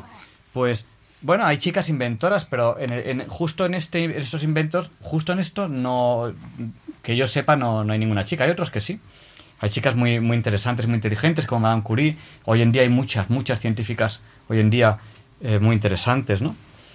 Bueno, el, primer teléfono móvil lo desarrolló Motorola, eh, si no me equivoco, es del año 1973, el primer teléfono sin cables, ¿no? Eh, y bueno, es un teléfono que está desarrollado por un inventor que creo que se llamaba Cooper. Y, y bueno, lo que ocurre es que los teléfonos tal y como los conocemos ahora tiene mucho que ver en su desarrollo actual eh, una persona que se llama Steve Jobs, que ha fallecido ya y es una pena porque hacía animaba a hacer muchos inventos. ¿Vale?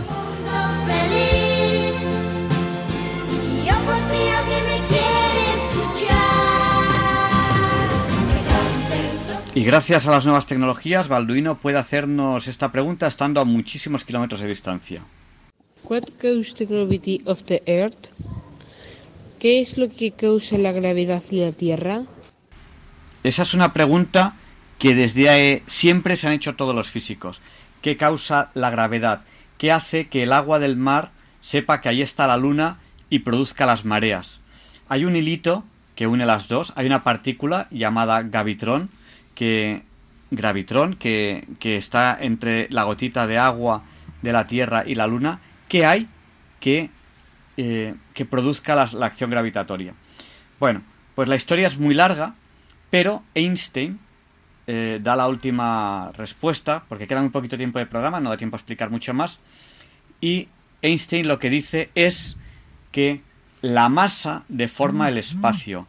Y de alguna manera lo que ocurre es que los cuerpos caen por el espacio deformado unos hacia otros. Y que eso es la gravedad. Y que la masa deforma el espacio. Y así se pueden explicar, por ejemplo, las lentes gravitatorias, que es que un planeta, un, un cuerpo, eh, deforma los rayos de luz y hace que funcionen como, como una lente, como una lupa. Y así es, es una realidad. Bueno, niños, despedimos el programa de hoy. Despedíos. Adiós. Adiós. Adiós. Adiós. Hasta el próximo, hasta el próximo jueves por la noche. Les dejamos con el Catecismo de la Iglesia Católica con Monseñor José Ignacio Munilla, que sé que les gusta, y les esperamos la semana que viene, si Dios quiere. No falten. Muchas gracias por haber compartido con nosotros estas dos horas. Muchas gracias. Adiós.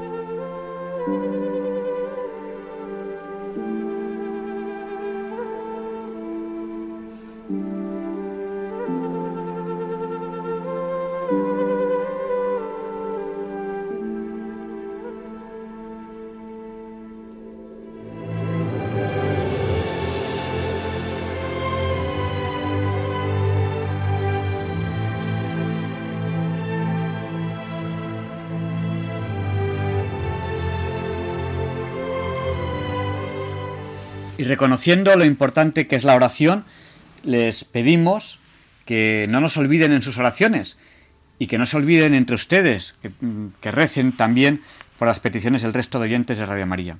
Y le pedimos, con el Padre nuestro de Juan Pablo II, le pedimos a él, a San Juan Pablo II, que interceda por nosotros para que se nos libre del mal y que cuide de esta tierra de María. Viva la tierra de María. Gracias por estar ahí con nosotros. Hasta la semana que viene, si Dios quiere.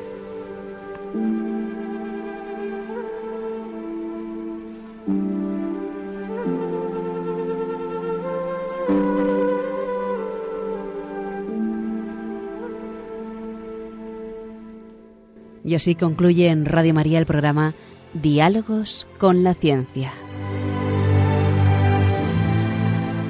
Dirigido por Javier Ángel Ramírez.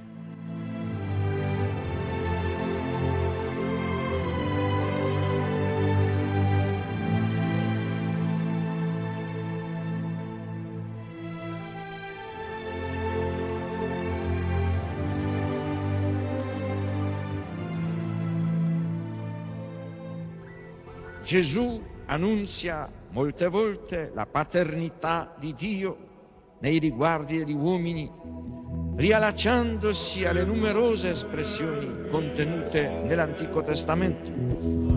Per Gesù Dio non è solamente il Padre di Israele, il Padre degli uomini, ma il Padre suo, il Padre mio, Pater noster, qui sinceri, in celi, sanctificetur nomen tuum, adveniat regnum tuum, fiat voluntas tua, sicur in cielo ed in terra, Pane nostrum quotidianum, da nobis odie, et dimitte nobis levita nostra, sicud et nostri vittimus, debitoribus nostri, et ne nos induca in tentatione, sed libera nos a malo.